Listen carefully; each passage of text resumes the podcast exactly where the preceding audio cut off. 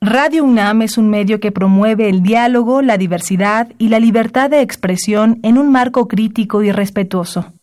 Los comentarios expresados a lo largo de su programación reflejan la opinión de quien los emite, mas no de la radiodifusora.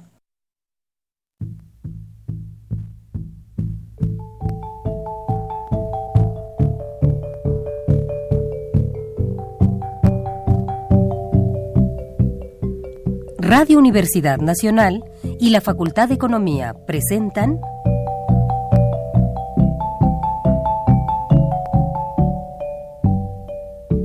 Los bienes terrenales.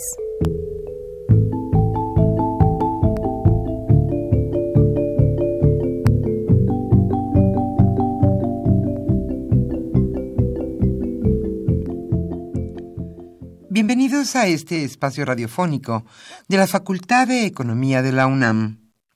Como cada semana, estamos aquí con ustedes para reflexionar sobre un tema interesante relacionado con la economía, la política, la cultura y las cuestiones sociales. En nuestra mesa de análisis participan destacados especialistas, quienes nos acompañan hoy en este estudio y como siempre, le invitamos a participar en este programa a través de sus llamadas telefónicas. Para nosotros es un gusto saber que usted desde su casa, desde su oficina o en el lugar donde se encuentre, se interesa en el tema que tratamos. Nuestro número 5536 8989. Repito con mucho gusto, 5536 89 89.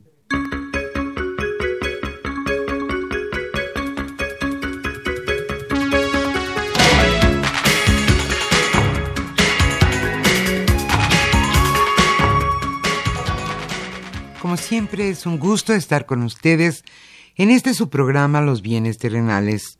Hoy estamos aquí en la cabina de AM de Radio UNAM, Socorro Montes, en los controles técnicos y contestando con muchísimo gusto sus llamadas telefónicas Pedro Rosales, Luis Enrique Mota y Saúl Méndez. Yo soy Irma Espinosa y le invito a estar con nosotros los próximos 55 minutos y después, por supuesto, continuar con la programación de Radio UNAM. El tema que hoy se abordará en este programa, en nuestra mesa de análisis, es la nueva política social. ¿Cómo se destinará el presupuesto de este año para los diferentes programas sociales que ha emprendido el presidente Andrés Manuel López Obrador? Cuánto a los jóvenes, cuánto a los niños, cuántos a los adultos mayores, cuántos a las madres solteras, a los discapacitados, a quién más se le otorgarán beneficios de esta índole este año y a cuánto ascenderán. ¿Es correcta esta nueva política social o le damos el beneficio de la duda? Hoy Aníbal Gutiérrez Lara charlará con Luis Rodríguez Medellín y Laureano Torres Barón. Ellos son especialistas en el tema y catedráticos de nuestra facultad, la Facultad de Economía de la UNAM. Pero antes de iniciar nuestra mesa de análisis, le invitamos como siempre a participar en este programa a través de sus llamadas telefónicas. Hoy estaremos obsequiando la revista Investigación Económica correspondiente a octubre-diciembre de 2018. Y antes de nuestra mesa también le invitamos a conocer lo más importante sucedido en materia económica durante esta semana.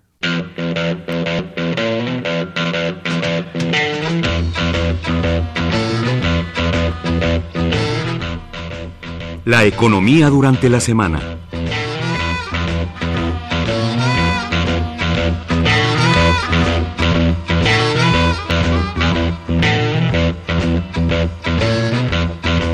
Iniciamos esta sección con una buena noticia.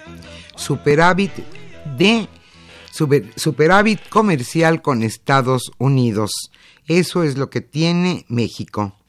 El superávit de la balanza comercial de México con Estados Unidos en noviembre ascendió a 6.657 millones de dólares, un incremento de 11.5% anual.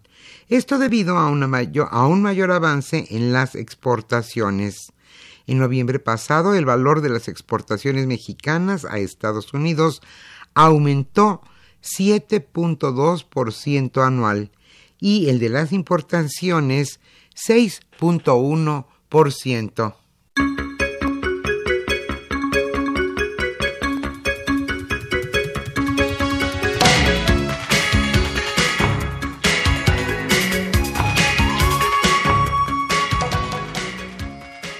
Y otra buena noticia, habrá quitas para muchísimos créditos del Infonavit. Carlos Martínez Velázquez, director general del Instituto del Fondo Nacional de la Vivienda para los Trabajadores, informó esta semana una reducción en los saldos, ajustes en las condiciones de 194.875 hipotecas y cambio en el pago de la deuda a pesos en lugar de veces de salario mínimo. Esto, desde luego, beneficiará a muchísimos trabajadores.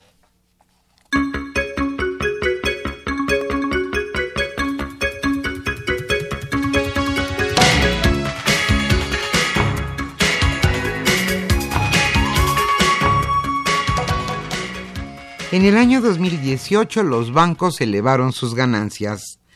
En 2018 la ganancia neta de los bancos aumentó 8.5% respecto a 2017, ya que subió de 138.109 millones de pesos a 157.073 millones de pesos. Esto lo informó la Comisión Nacional Bancaria y de Valores. Con ello, se elevó la rentabilidad del sistema bancario mexicano que se integra por 50 instituciones.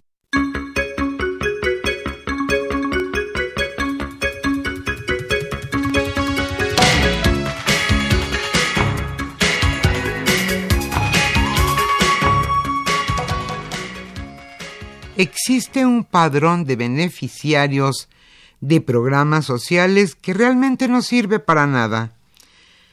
Ariadna Montiel, subsecretaria de Bienestar, señaló que se busca integrar un solo padrón de beneficiarios. El gobierno del presidente Enrique Peña Nieto gastó 24 millones de dólares de un fondo del Banco Mundial con el que intentó, sin éxito, poner orden en los padrones de beneficiarios de gasto social. Esto lo señaló Ariadna Montiel, la subsecretaria de Bienestar. Pero esta inversión resultó inútil, pues la nueva administración encontró un desorden en los listados de las dependencias federales y en especial en la antigua Secretaría de Desarrollo Social.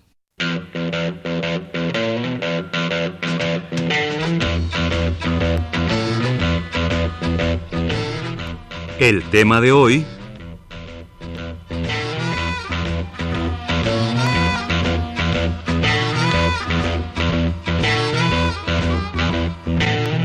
Como señalamos al inicio de este programa, hoy hablaremos sobre la nueva política social. Aníbal Gutiérrez Lara charlará con Luis Rodríguez Medellín y con Laureano Torres Barón. Ellos son especialistas en el tema y catedráticos de nuestra facultad, la Facultad de Economía de la UNAM. ¿Cuántos programas existen en materia de política social en nuestro país? ¿Y cuáles son estos programas? Al menos los principales. Y lo más importante, ¿cuánto se gastará en 2019 en estos programas de bienestar social? Como siempre, le invitamos a participar en este programa a través de sus llamadas telefónicas. Hoy estamos obsequiando la revista Investigación Económica correspondiente a octubre-diciembre de 2018.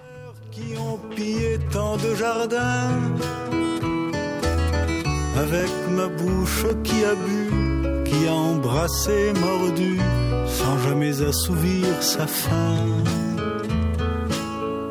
Avec ma gueule de métèque, de juif errant, de pâtre grec, de voleur et de vagabond. Avec ma peau qui s'est frottée au soleil de tous les étés et tous ceux qui portaient jupons. Avec mon cœur qui a su faire souffrir autant qu'il a souffert sans pour cela faire d'histoire avec mon âme qui n'a plus la moindre chance de salut pour éviter le purgatoire. Avec ma gueule de métèque, de juif errant, de pâtre grec et mes cheveux aux quatre vents. Je viendrai, ma douce captive, mon âme sœur, ma source vive, je viendrai boire tes vingt ans. Et je serai prince de sang rêveur ou bien adolescent comme il te plaira de choisir.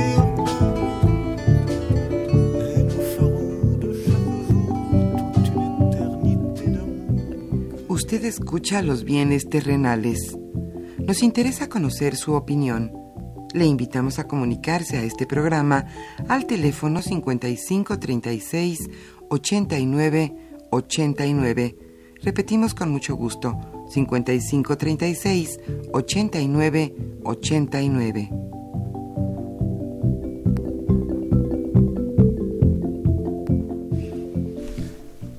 Hola, ¿qué tal? Muy buenas tardes, bienvenidos a esta su mesa de trabajo de los bienes terrenales.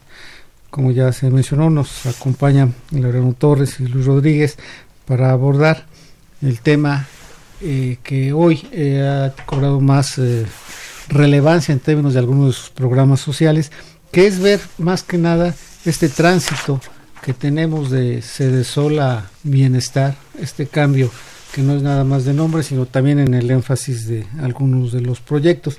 Cabe recordar que en tanto no la cambien todavía, la Ley General de Desarrollo Social de enero de 2004 plantea la obligación de garantizar el pleno ejercicio de los derechos sociales consagrados en la Constitución Política de los Estados Unidos Mexicanos, asegurando el acceso de toda la población al desarrollo social señalar las obligaciones del gobierno, establecer las instituciones responsables del desarrollo social y definir los principios y lineamientos generales a los que debe sujetarse la política nacional de desarrollo social. Para esta ley son derechos para el desarrollo social la educación, la salud, la alimentación nutritiva y de calidad, la vivienda, el disfrute de un medio ambiente sano, el trabajo y la seguridad social y los relativos a la no discriminación en los términos de la Constitución Política de los Estados Unidos Mexicanos. En esta idea, entonces, hoy lo que vemos, si hay una obligación específica para lo que era la Secretaría de Desarrollo Social o Secretaría de Bienestar, para eh, verse obligada a atender estas responsabilidades. Al mismo tiempo hay que recordar dos elementos. La constitución política de los Estados Unidos mexicanos, a partir de una reforma, incorporó en su artículo primero la obligación del Estado mexicano de garantizar los derechos humanos. Y esto implica la garantía de los derechos económicos, sociales, culturales y ambientales. Y vemos que eh, lamentablemente el artículo cuarto, donde viene toda una miscelánea de eh, obligaciones en términos de derechos constitucionales en materia social, pues no vienen desarrollados, viene ahí el tema frente a lo que es el artículo tercero que habla de la educación, el artículo cuarto trae ahí unas cuantas líneas dedicadas a salud, a vivienda, etcétera. Entonces, esa parte es lo, una de las cuestiones que faltaba por desarrollar. Y hoy que estamos en espera de una, un planteamiento alrededor de cuál va a ser la política como tal, la política general del gobierno en la materia, pues lo que hemos visto es simplemente el énfasis en algunos programas y la concentración de muchas atribuciones en lo que es el Ejecutivo Federal. En ese sentido es importante revisar qué es lo que está cambiando, qué es lo que está cambiando, por ejemplo, en el manejo de los recursos y en las prioridades que hoy tenemos en la agenda social. Laureano, ¿tú qué podrías comentarnos al respecto? Aníbal, muchísimas gracias por la invitación. Luis, qué gusto compartir mesa nuevamente contigo. Gracias, gracias. Esta, esta parte que comentas es la más interesante porque efectivamente la parte de la política social se circunscribe o se deriva particularmente de la Ley General de Desarrollo Social y hasta el momento esta sigue igual. Entonces no es que se haya hecho realmente o se ha inventado el hilo negro, sino todo lo que ya se tenía planteado en la Constitución, en la ley, se incorpora a lo que ahora es la Secretaría del Bienestar, que pareciera un cambio simplemente de nombre, pero es un cambio, al menos en el concepto, muy profundo, que hace hincapié en la parte de bienestar, que no solamente es esta parte de tener los derechos básicos, sino hace va más allá, que es la parte de alimentación, una vivienda digna, el trabajo bien remunerado, el acceso a la salud, la educación, seguridad y un ambiente sano, que son temas que ya estaban ahí planteados, pero que hasta este momento son incorporados y más con una visión de derechos. Entonces, haciendo una comparación, al menos en la parte del objetivo que tenía CDSO y la Secretaría del Bienestar, incorporan este concepto de bienestar y aparte le dan una parte preponderante a los derechos de la niñez, de la juventud, a los adultos mayores, e incorporan el tema indígena a CDSOL que si bien existe una dependencia que los atiende directamente, ahora es Sol quien va a ser la encargada de dirigir y en esa parte más adelante creo que cuando ya se ve la parte de los recursos, ahí se notan realmente las prioridades del, del nuevo gobierno. En esta idea hay que recordar que durante el ejercicio fiscal de 2018 la Secretaría de Desarrollo Social contó con un presupuesto de 106.645 eh, millones de pesos. Para el ejercicio 2019, el presupuesto nos indica que cuenta con 150.606 millones de pesos. Es un incremento muy importante en los recursos que se le asignaron, pero esto da una idea del cambio. ¿Qué más habría que puntualizar, como señala Laureano Luis? Sí, gracias, gracias por la bendición, Aníbal. Bueno, mira, yo creo que desde un principio, a la hora de hacer el cambio, y como bien señalabas, es este, el cambio de denominación de Ceresol a, a Bienestar nos, nos lleva un poco a, a ver toda esta parte cuando después de la posguerra se construyó el estado del bienestar y que de alguna manera lo que buscaba es tener atender las demandas básicas ¿no? y, mejorar las condiciones de, de, vida de la población en una forma más, más en la parte más básica de, de las necesidades.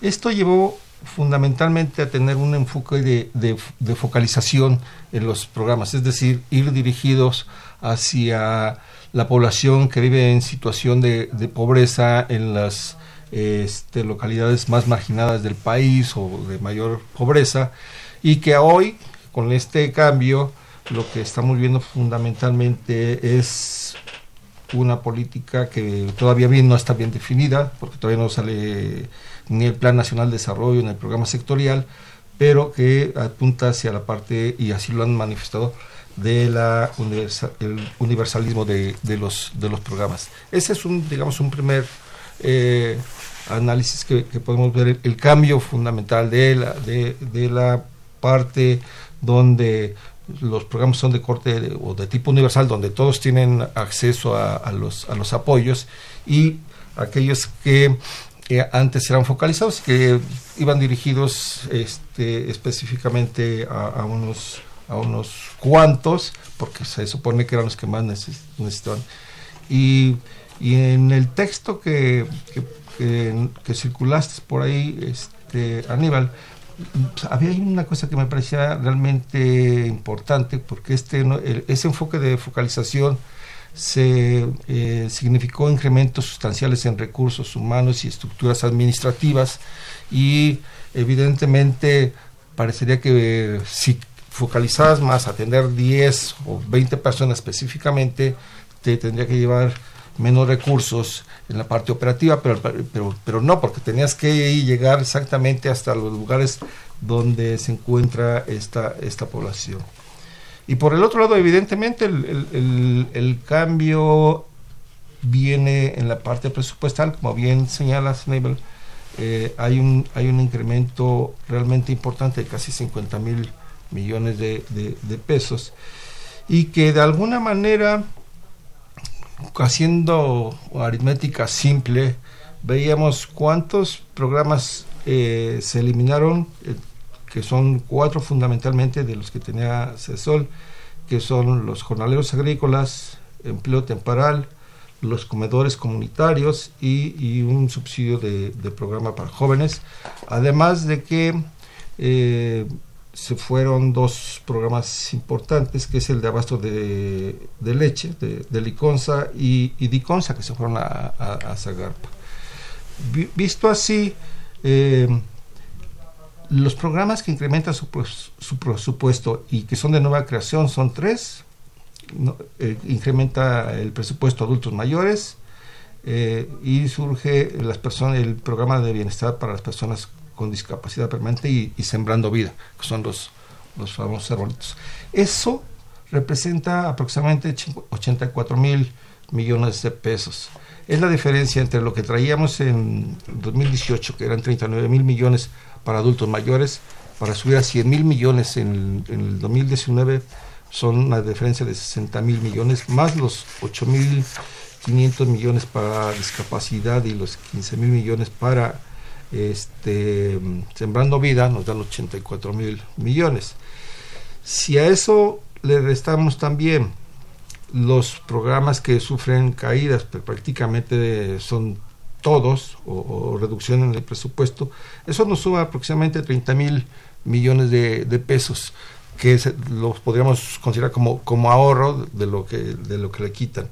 Y este, más los 4 mil millones de los que se redujeron, nos lleva aproximadamente a tener un presupuesto de ahorros obtenidos de 34 mil millones y el presupuesto requerido eran los 84 mil millones, pues teníamos en total que tener un incremento del presupuesto para la parte social de 49 mil millones de pesos. Es decir, con puras sumas y restas, vemos qué es lo que está sucediendo en términos de los, de los programas y, como bien señalas, hacia dónde se está dirigiendo hoy el, la política social, aunque todavía no la tenemos bien definida este, ni en el Plan Nacional de Desarrollo ni en el programa sectorial porque todavía no existe. Ahorita hablamos de desde tu perspectiva, esta forma de mover los recursos es factible, si es viable sostener un giro de esta magnitud. Factible, ya lo hicieron. al final de cuentas tendrán que sustentarse sobre eso y sobre lo que van a tener que estar trabajando. Creo que las prioridades al final de cada gobierno se ven reflejadas en el presupuesto y al menos en esta propuesta que han hecho y la manera en que lo van a manejar, está muy definido cuál va a ser su prioridad. Entregarle a adultos mayores, una parte a jóvenes y hasta ahí. Todos los demás programas han visto disminuidos, inclusive desaparecieron algunos y que si bien ha sido bajo la idea de que eran corruptos, de que no cumplieron sus metas, creo que más que eliminarlos tenía que haber ahí alguna recomposición de los mismos, a lo mejor alguna modificación de cómo operaban pero no necesariamente quitar la parte de recursos a estancias infantiles, quitar la parte de dinero a, comedores, que en ciertos lugares de la parte sur del país eran necesarios y era la manera en que se alimentaban las personas. Entonces, al final, si el presupuesto define cómo son las prioridades de cada gobierno, y ahora con esta parte, si bien no está definida la política social, pero ya nos da al menos un indicio de que va hacia la parte de quitar todo lo que es subsidio, bueno, al menos la idea es que deje de ser un subsidio, de ser una transferencia y se convierta realmente en un recurso que les permita a las personas salir de la situación de pobreza en la que se encuentran. Y partiendo de todas las cifras que nos daba Luis, también hay otro anexo que es de, de, suma importancia, que es el anexo 14, que son los recursos para la atención a grupos vulnerables. Y igual, quien concentra la mayor parte de la cantidad de recursos es la Secretaría del Bienestar. Y resulta que el, programa donde tiene el mayor incremento es efectivamente los recursos para adultos mayores. Entonces uno empieza a buscar que si bien han dado prioridad, al menos en el concepto, a todos estos grupos que son los niños, jóvenes, las personas indígenas, la parte de adultos mayores, se ve hacia dónde se han definido eh, las prioridades. Y un tema en particular que comentaba al principio, se le dio una mayor importancia ahora a los pueblos indígenas, pero al menos en el presupuesto no funciona así al menos en el presupuesto se sigue manteniendo con sus 6 mil millones, inclusive en términos reales tiene una disminución. Y Cedesol, que es la parte que debería de recabar todas estas funciones para impulsarlo, tiene un incremento, pero priorizado solamente a dos programas. Entonces, tenemos al menos una vislumbración de, la, de una orientación hacia donde va la política, pero muy focalizada hacia ciertos sectores únicamente. Entonces, habrá que ver, digo, esos son los, primeros meses, todavía falta efectivamente el Plan Nacional de Desarrollo, la modificación a la General de Desarrollo Social, pero al menos en el papel, por el momento, las prioridades están marcadas. Mm, y hasta ahí queda. Es interesante ver que en el todo el ejercicio fiscal 2018, Cedesol contaba con estos recursos, con 106.548 millones de pesos, la Secretaría de Desarrollo Social, y que actualmente se estén presupuestando tan solo para un programa de adultos mayores 100 mil millones de pesos. Esto nos habla ahí de parte del giro que, que se está dando, cuando antes adultos mayores tenía un presupuesto de 39.473 millones de pesos. Le seguía eh, Prospera, programa de inclusión social, con 46.396 millones de pesos. Hoy los recursos que tiene adultos mayores es superior a la suma de estas dos cantidades, entonces habla de un esfuerzo importante en, en ese sentido. Y el resto, pues está yendo al desaparecer otros programas, eh, estrictamente a estos programas de jóvenes, y a otras prioridades que están vinculadas con empleo para jóvenes, por ejemplo, pero en resumidas cuentas se está eh, manejando un esquema de transferencias monetarias directas sin ninguna otra contraprestación a cambio, no es la transferencia monetaria tal cual, que era también la característica de Prospera y la característica de, adultos mayores, porque Prospera, pues cuando mucho era que fueras al médico y a la escuela, así es. Nada más, y te daban ahí la, la transferencia. Ahora, en esto que se ha señalado de supresión de algunos programas, recientemente platicando con amigos de la Comisión Nacional de Derechos Humanos, me decían que el tema, eh, uno de los temas que les llama la atención y sobre todo de esa perspectiva de derechos, es el tema de los jornaleros agrícolas, que haya desaparecido ese programa. El programa de jornaleros agrícolas, ¿qué, qué ofrecía? ¿Qué es lo que entregaba? Eh, entregaba varios apoyos, entre ellos era un apoyo para el, cuando llegan los, llegaban los jornaleros a los, campos agrícolas, que les llamaba eh, este apoyo al arribo. Eh, les otorgaba becas a los hijos de los jornaleros, eh, les proporcionaba también un apoyo alimenticio y al final también les daba capacitación en, materia de derechos humanos fundamentalmente en esos en esos puntos era donde se distribuía el presupuesto que era un presupuesto es muy muy poquito no llegaban ni a 300 millones de 296 millones de pesos así es como se distribuía el, recurso. Y pues no hay ahorita ningún otro programa que lo sustituya por lo que se ve no no se ha dicho que los van a seguir apoyando pero todavía no vemos eh, con qué programa o con qué acción todavía, no, no, se alcanza a ver. Y en adultos mayores el, o sea, se buscan dos cosas. Uno, el crecimiento de la cobertura de 5 a 10 millones. De 5 millones que tenía hasta 65 años y va a crecer a 8, a 8 millones. Pero con 68 años. Con 68 años, pero los, los indígenas sí pueden ingresar con 65 años. Esa, es, esa es, la parte, eh, digamos, que le da prioridad a, la parte indígena. Pero sí, sí, y además, bueno, evidentemente que se duplica el, el, monto del monto apoyo. pero no para la Ciudad de México, porque es empatarlos con la Ciudad de México, ¿no? Que era la que tenía la cantidad más alta. Sí, era, el que tenía el monto más alto, el de la Ciudad de México. Pero bueno, ahora como ya es este universal el, apoyo, entran, entran todos, bueno, pues... Eh, eh habrá en algunos en algunos estados también había programas de adultos mayores. Es que era, lo que te iba a decir y, los estados que entregaban este mismo programa por su cuenta. Eh, entiendo que todos se van a sumar, obviamente, que te da más. Van, a. y, este, y los estados ya no tendrán que dar ese apoyo. sí, exacto. Y de alguna manera, si te recuerdas alguna vez que se hizo el inventario de, programas sociales que era enorme, entonces la comparación va a ser yo creo que importante en ese sentido.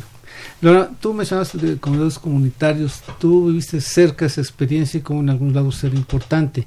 Y ahí era una promoción, si no me equivoco, de un trabajo social, de organización de la gente para poder tener a los mismos eh, beneficiarios participando en, el abastecimiento y en la conducción y organización de los comedores, ¿no? Y hoy, bueno, eso se, se pierde. Sí, claro, estaban ubicados en zonas que eran estratégicas, que eran efectivamente las localidades en donde se encontraban con mayores situación de carencia alimentaria.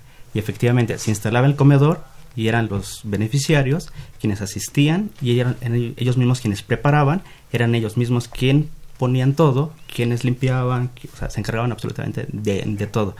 Entonces les transferían el recurso, unos eran operados por organizaciones de la sociedad civil y eran ellos quienes veían, eh, era abierto a, todo el público, quien quisiera podía asistir, podía comer y al final era, con una cuota que tenían que pagar mínima, era dependiendo de en dónde, en dónde estuviera colocado, pero era en realidad un esquema que permitía que muchísimas personas que se encontraban con alguna situación de carencia alimentaria pudieran asistir y al menos poder consumir sus alimentos bajo el esquema de que eran corruptos, que no cumplieron metas y que la parte de alimentación no cumplía con los requerimientos, bajo este esquema que, que lo cierran pero ahora habrá que ver cómo van a poder cubrir a las personas que dejan desprotegidas bajo esta justificación, cómo van a poder ser suplidos estos comedores. Porque también los que operaban bajo el gobierno, bajo la tutela de gobiernos estatales, también están en proceso de desaparición. Entonces está perdiendo un instrumento por algunas malas prácticas y en lugar de corregir esas malas prácticas, pues se, se mata al instrumento. Sí, creo que ese es un poco el, sentido. Pareciera que llegan y ven, ven un problema y este y cortan, sí. ¿no? Y cortan. El análisis simple corrupción. Sí, claro. Bueno, eh, yo creo que eh, este, escuchando varios análisis sí daban cifras de, que había malos manejos, pero al final de, de cuentas, ¿por qué no mostrar a esos que hicieron los malos manejos. ¿Por qué no castigarlos? ¿No? Y entonces ya. Pero si no, llegas y operas y sin anestesia, pues, bueno, pues, pues duele. claro, efectivamente es lo que estamos viendo y ahorita tocaremos el otro tema que es el de las estancias infantiles. Vamos por lo pronto a un corte y regresamos en un momento.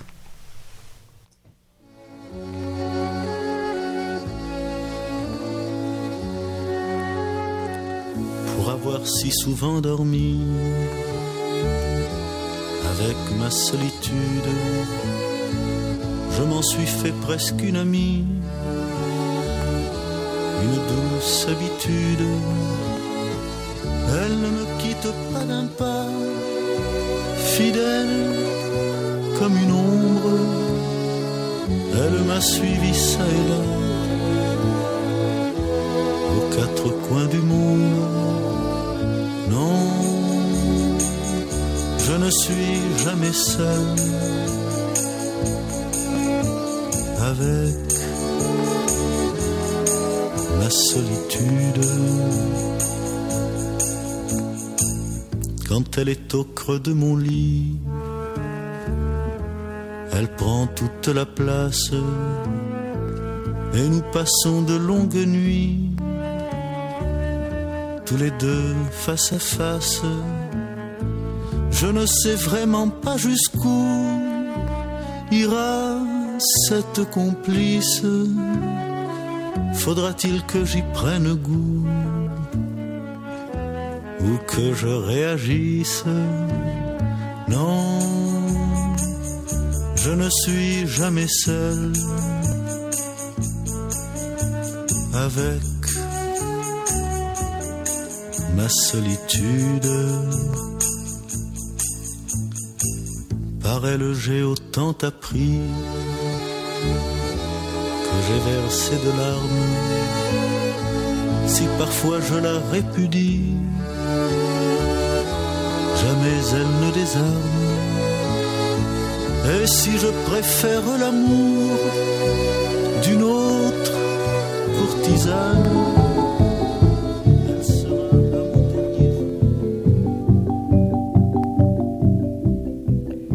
usted escucha los bienes terrenales. Nos interesa conocer su opinión. Le invitamos a comunicarse a este programa al teléfono 5536 89 89. Repetimos con mucho gusto, 5536 89 89. Bien, regresamos a esta mesa de trabajo. Agradecemos mucho su participación. Tenemos aquí varias eh, inquietudes alrededor del tema de lo social. Quería empezar con nuestro amigo Jesús Ríos de Miguel Hidalgo, eh, comenta que si hay una crítica respecto a la transparencia y reglas de operación para evitar casos de corrupción en la repartición del ingreso en 2019. Entonces tú decías, Laureano, con el pretexto de la corrupción barremos con todo. Pero ¿qué mecanismos de control hay para evitar la corrupción en el siglo XIX? Nos pregunta Jesús Ríos. Las reglas de operación tienen que salir a, más tardar a fin de a fin de mes. Entonces ahí conoceremos qué es lo que, se, va a hacer. José Guadalupe Medina de Nezahualcóyotl dice felicita al programa y sus ponentes y pregunta si en el presupuesto para 19 se va a hacer lo mismo, una correcta gestión y supervisión de los recursos y en programas sociales, como guarderías, si va a haber supervisión para evitar corrupción y desvío de recursos y también qué consecuencias tendrán para las personas implicadas. Entonces, un buen tema en términos de que hay que ver si en esta ocasión mm, vamos a pasar sin eh, eh, en la política social sin casos de desviación de algunos recursos. Eh, María Cristina López Miranda de Tlalpa nos dice, a nivel internacional, ¿qué países otorgan el tipo de apoyos que México ofrece en materia de política social? Pues no hay muchos que estén eh, otorgando, digamos, una... O sea, lo que tenemos, el ejemplo tradicional son los esquemas estos de eh, el estado de bienestar. en Brasil con Lula hubo un programa de cero hambre, que hubo también transferencias. Sí. Pero hoy lo que vemos, y por aquí también tenemos otra observación en ese sentido, que es de don Jorge Aguilar de Tlalpan, que nos dice, esta nueva política social no es asistencialista y tendenciosa. ¿Qué va a pasar con Prospera? ¿Va a cambiar de nombre y reglas de operación? Sí. Pues todo apunta a que sí, que de hecho ya por ahí ya se están filtrando algunas versiones en términos que cambiar de nombre y la orientación, pues por lo que vemos sí se iría a concentrar todos los recursos en transferencias directas, ¿no? Así es. Y bueno, Jesús Olvera Cortés de Naucalpan Qué bueno que este presidente otorgará subsidios a todos los adultos mayores. Los pueblos sabios respetan y cuidan a sus mayores. El programa para adultos mayores es justo. Debemos proteger, cuidar y ayudar a quienes trabajaron toda su vida. Muy bien, Jesús Olvera. Irineo Solís Cravioto de Ciudad Neza. Apenas tiene unos meses como presidente y se le critica de todo. Basta, dejen trabajar a AMLO en paz. Eh, el profesor Franco Gutiérrez de Coyoacán nos dice los grupos culturales especializados fomentamos la participación e integración de personas para entender y resolver eh, temas cotidianos como la salud, la ecología, la violencia.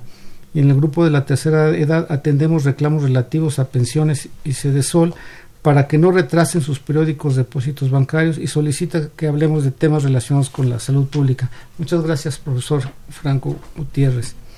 Eh, Arturo Báez, de la Benito Juárez, el estímulo a jóvenes mediante becas es una manera correcta para mejorar la educación del país, pero es que no están asociados a forzosamente un programa de educación. Están la, el apoyo este de 3.600 de jóvenes construyendo el futuro para que estén trabajando en algunas empresas, ¿no? Así es.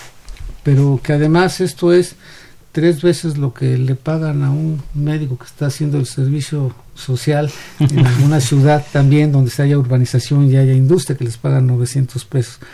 Javier Guerra de Benito Juárez, dentro de los planes sociales hay alguno para la promoción del desarrollo económico, social y regional. Este es un punto importante con esto que mencionábamos y una de las observaciones que nos hacen del crecimiento de temas asistenciales.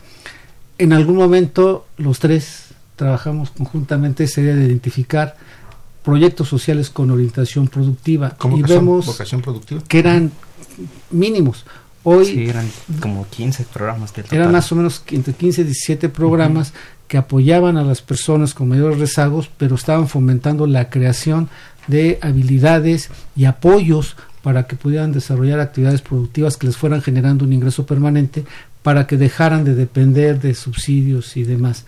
y estos programas pues, ya no se ven, ¿no? No, aunque en algún momento se hablaba de que se iba a, caminar hacia la inclusión productiva, aunque no, no, no todavía no, no definen exactamente de qué se trata esa parte. Sí, la inclusión productiva no se ha visto ni en el discurso. ¿no? Bueno, tenemos este de jóvenes emprendedores que sigue vigente, pero eso viene desde la administración pasada, pero no vemos esta parte de cómo se va a apoyar precisamente nuevos programas y proyectos que vinculen a la población con la, el desarrollo de habilidades y capacidades productivas y con mercados. Eh, Josefina Cruz de Whisky Lucan, ¿cuál es el monto mensual aproximado para ayuda de becas y apoyo a madres solteras? Había que ver por qué estaba vinculado también con las estancias infantiles y demás. Había un monto ahí, no me acuerdo si 900 pesos, algo así. 900 pesos. 900 pesos era el que estaba. Hay que ver si sigue, sigue ese vigente. Y en esta idea de la cuestión de ajustes y cómo se concentran en algunos programas que, pues el que más los ha promovido es el titular del Ejecutivo, eh, ¿qué pasa ahora con esta discusión de las estancias infantiles? Yo veo que en el presupuesto de egresos de la Federación para el ejercicio 2018 había un cierto presupuesto para esto, pero que para el 19 todavía se mantiene, pero viene a la mitad, ¿no? No me acuerdo si eran de 4 mil, cuatro mil millones a 2 mil, a 2 mil, a dos mil millones se reduce el, presupuesto, ¿no? Es una reducción de 48%. 49.8%, 50% prácticamente de reducción en el presupuesto para este programa. Y este programa eh, está orientado para pues eh, niños pequeños que su madre trabajaba y podían ahí este, tener el soporte, ¿no? En términos de poder tener un lugar seguro donde los atendieran en lo que puede desarrollar una actividad productiva, ¿no? Sí, en efecto, llegaban las, las mamás o los papás, porque podrían ser también igual papás, los que pudieran llevar a los, a los niños y este el gobierno los apoyaba con 950 pesos eh, por, por, niño y en caso de que tuviera discapacidad eran mil, 1.800 pesos por niño. Eh, había aproximadamente casi más un poco más de 9.000 estancias afiliadas al, al, programa y estaban atendiendo un poco más de 300.000 niños. Entonces, este... Eh, 300 mil niños eran los que tenían esa cobertura. Así es, entonces eh, seguramente hoy escuchaba alguna alguna gente de, los manejos eh, no no claros y que este, se presentaban en algunos lados. Pero no a la regla, ¿no? No, no, no. Este, por eso eh, decía yo, bueno, si los tienen identificados, que los muestren, que los sancionen, que los castiguen pero no, no afectes a todos los demás. Sí, exactamente, es como en este caso, ahí está el, tu tu Ferrari, una cosa es que lo maneje el profesor Luis Rodríguez y otro que lo maneje el borracho de la esquina, ¿no? Entonces, pues, es lo que tienes que evitar, que se te cuele el borracho de la esquina en estos instrumentos, ¿no? Así es, así es.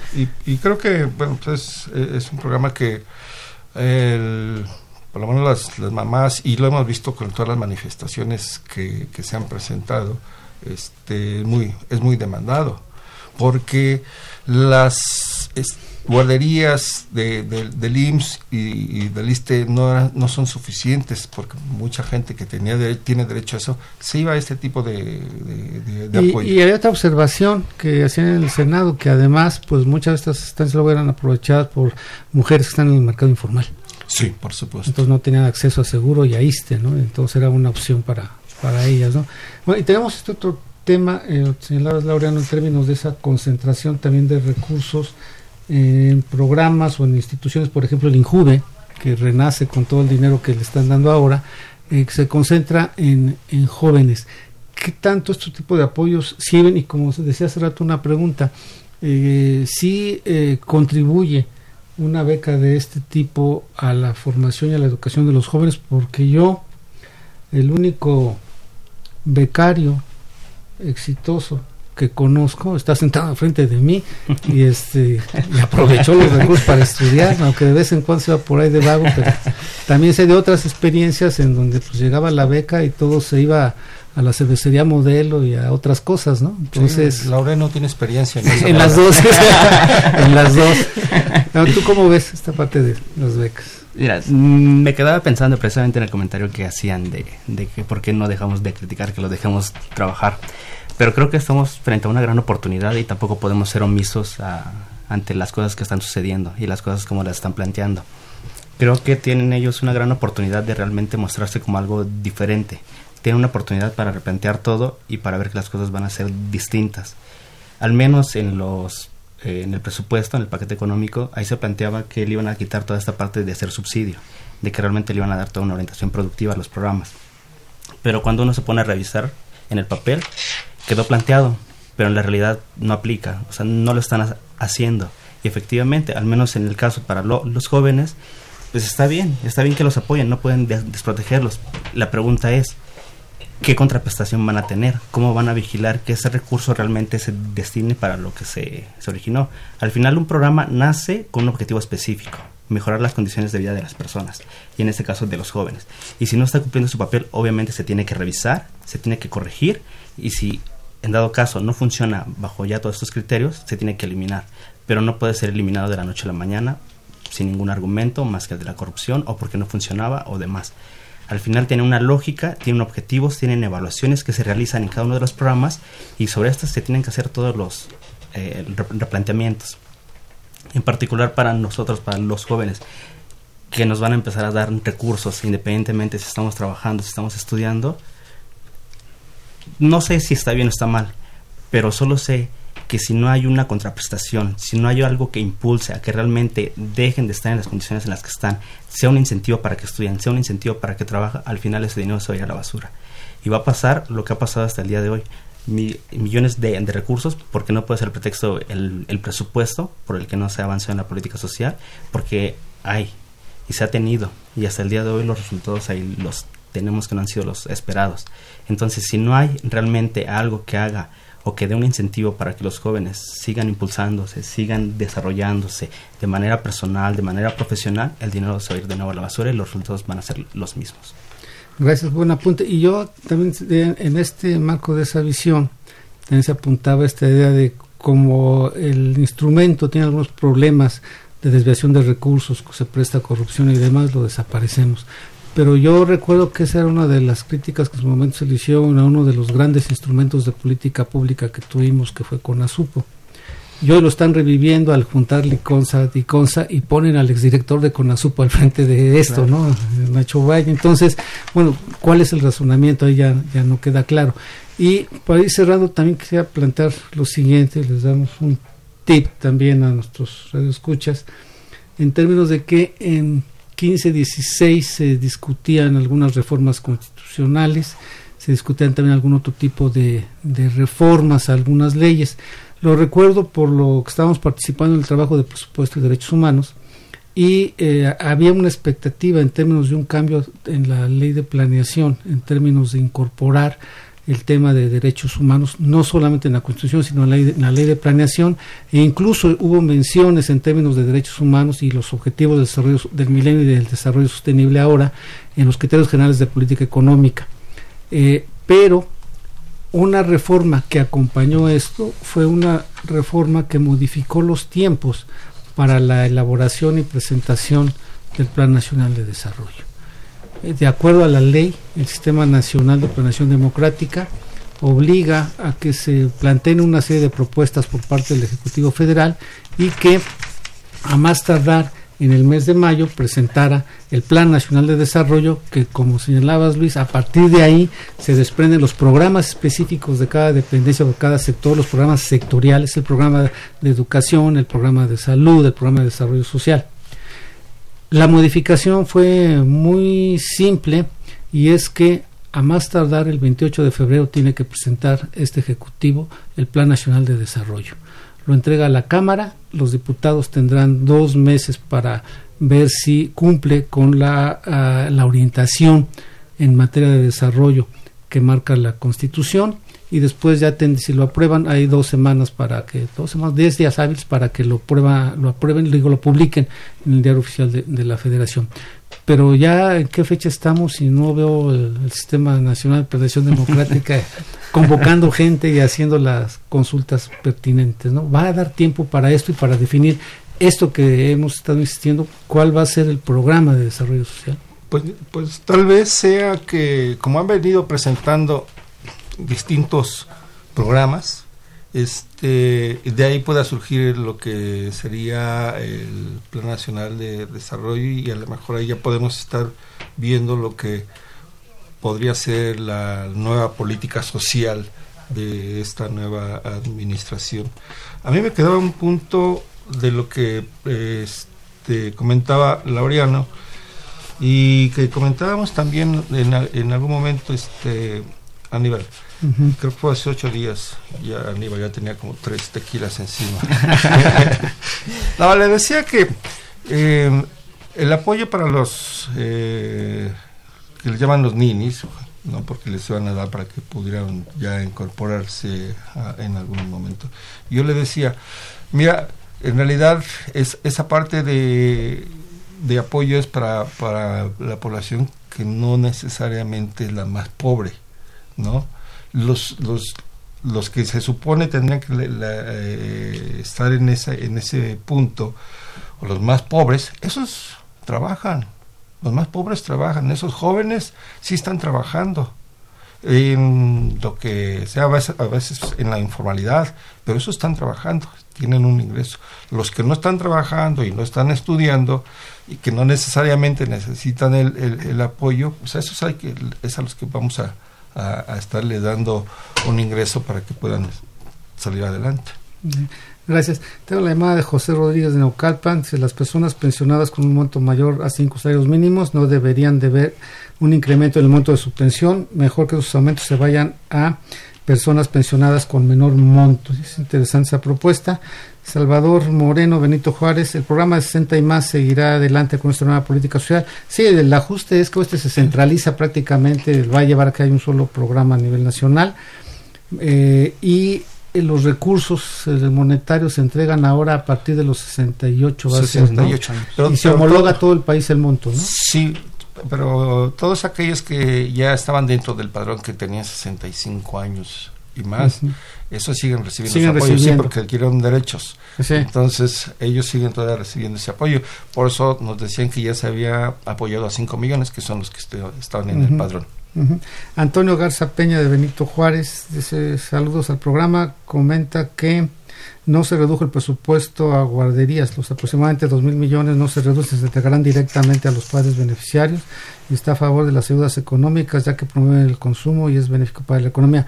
A lo que nos referíamos es que antes hubo un presupuesto de cuatro mil millones y hoy hay un presupuesto de dos mil millones. Estos dos mil millones son los que cambiarían su operación. Así es. Pero sí hay una reducción de, de dos mil millones. Y finalmente eh, los manda saludar su compañero Tomás Torreblanca, de CCH Sur. Bien, para concluir, Laureano, un comentario para ir cerrando. Pues mira, ya, por último, en esta parte, al final de cuando se publiquen las reglas de operación, ahí tendrán otro momento para redefinir hacia dónde quieren orientar cada programa, para que realmente lo orienten hacia los objetivos que son que superen las condiciones de pobreza de las personas. Lo hemos platicado y precisamente en el ejercicio que se hizo sobre identificar a, a todos los programas sociales con una orientación productiva, que al final son el mejor camino para mejorar las condiciones de vida de estas personas, creo que se hacían una serie de propuestas que tampoco pueden desecharse y dejar de lado, que era precisamente, resumo de manera general, la creación del padrón único, que vuelve a colación, que es necesario para evitar la duplicidad de, de apoyos, que es necesario para dar un seguimiento y ver si realmente están teniendo un impacto directo sobre las personas. Esta parte de hacer mapas o atlas para identificar las vocaciones productivas de cada región y que en ese sentido sean apoyadas. Apoyar proyectos productivos integrales que sean desde la producción y hasta la comercialización para que tengan una salida y que no simplemente se quede en un subsidio. Y esta parte que se ha mencionado sobre el el acompañamiento técnico y una parte principal que es la transparencia. Al final, con la transparencia de los recursos, sabremos hacia dónde se están destinando, quién los está utilizando, realmente si hay beneficiarios o como ahora le quieren llamar, sujetos de derecho, y si no, pues que se vuelvan a, a replantear, ¿no? Para que realmente beneficie a la población que lo necesita. Sí, también cerrando, Luis, esta todos esos programas, planteamientos, independientemente de sus características y todo, siempre hemos insistido en que requieren un padrón y este padrón tiene que ser transparente. Eh, tuvimos el eh, intento de conformar un padrón en algún momento que está entonces publicado y todo con Evalua también difundido y demás. Lo tenía sede sola, ahora no tendría bienestar. Pero de repente hoy están surgiendo este, una serie de padrones para estos nuevos programas, pero que no sabemos quién los hizo, si están validados o no cuál es la confiabilidad de los padrones. Me parece que ese también sería otro punto a resolver. Sí, este, lo que le han llamado los censos, ¿no? Es un censo que, que, están construyendo y que al final de, cuentas no, no, logra tener las características de un censo tipo INEGI que ya el siguiente año toca este, que se realice. Ya, también lo rasuraron, ¿no? sí, también le quitaron recursos INEGI. Pero bueno, este pues están asistiendo a las, a, las casas, eh, prácticamente a, toda, a todas las casas, y, ahí los censan o registran a las personas que son susceptibles de apoyo. Sí se tiene un, un, padrón único de beneficiarios ahí en Sol, pero al parecer encontraron inconsistencias y bueno, eso eh, provocó que se fueran por esta vía de hacer este, este censo. Habría que ver cómo, cómo sale, este, porque al final de cuentas pues, sí hay que ver si eh, cumple con todo lo que, se requiere y para poder precisamente apoyar a la, población. Creo que, que, sí es importante el que haya claridad y transparencia en, el, en el, uso de los, de los recursos y su, su destino. Eh, y, verá, y veramos qué es lo que sucede al final en términos de la propia evaluación que pueda hacer Coneval, ¿no? hay que ver por dónde van los objetivos de los programas para ver qué tanto se apegan a, lo, a lo que es la medición multidimensional de la pobreza para ver si es que va, van a, tener un impacto. Eh, si nos vamos a, los, a las carencias de, Coneval, vemos al principio un, un, punto que me parece que es importante, el incremento en el salario mínimo que le va a pegar a la, a la parte de ingreso de la medición de la pobreza bien. Pero las otras partes, toda la parte de las carencias, ¿cómo las van a, van a estar atendiendo? De hecho, se había avanzado, hasta el último reporte o informe de, de, se había avanzado en, la atención de las carencias. Solamente había uno que no más no se podía, que era el de la seguridad social. Ahí mm, ni para dónde se, se podía hacer. Pero ahora habría que ver cómo va, va a venir esta, esta parte de, de, evaluación y cuáles serían los resultados. Al final de cuentas, igual y tenemos mejores resultados, pero no está claro que así vaya a ser. Sí, exactamente. Y además el otro era este tema de acceso a la salud que mejoró por el Seguro Popular con todos sus asegúnes, pero ya también lo decretaron inservible y desaparece. Ya hay un artículo interesante de, Julio Frank que lo impulsó en el Nexo sobre este sobre esto lo que esto implicaría, ¿no? Entonces bueno, hay entonces como ven distintos temas en la agenda, algunas incógnitas todavía por, por resolver eh, como bien dicen los que están participando en ese movimiento, pues llevan poco tiempo, pero esperemos que puedan hacer las cosas bien y sobre todo que deje una huella positiva a un gobierno que con sus asegúnes, desde mi punto de vista, se dice de izquierda, quién sabe, pero no creo que la izquierda cometa tantos errores de un solo jalón.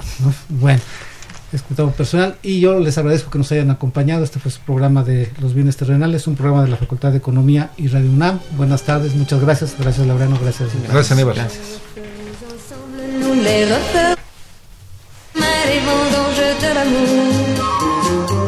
Car la vie toujours rassemble, oui, la vie toujours rassemble, malgré tout ce qui se quitte un jour. Et le soleil du bel âge brillera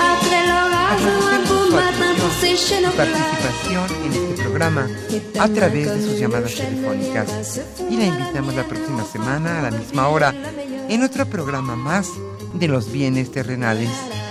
La coordinación general fue de Carlos Javier Cabrera Adame. La coordinación académica de Aníbal Gutiérrez, Roberto Cabral, Alejandro Pérez Pascual, Rubén Antonio Miguel y Leonardo Lomelí Vanegas.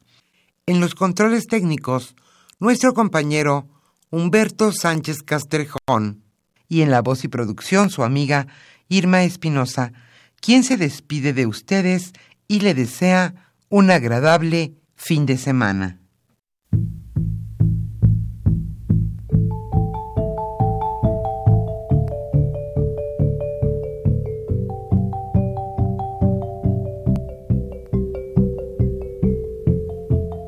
Radio Universidad Nacional y la Facultad de Economía presentaron Los bienes terrenales.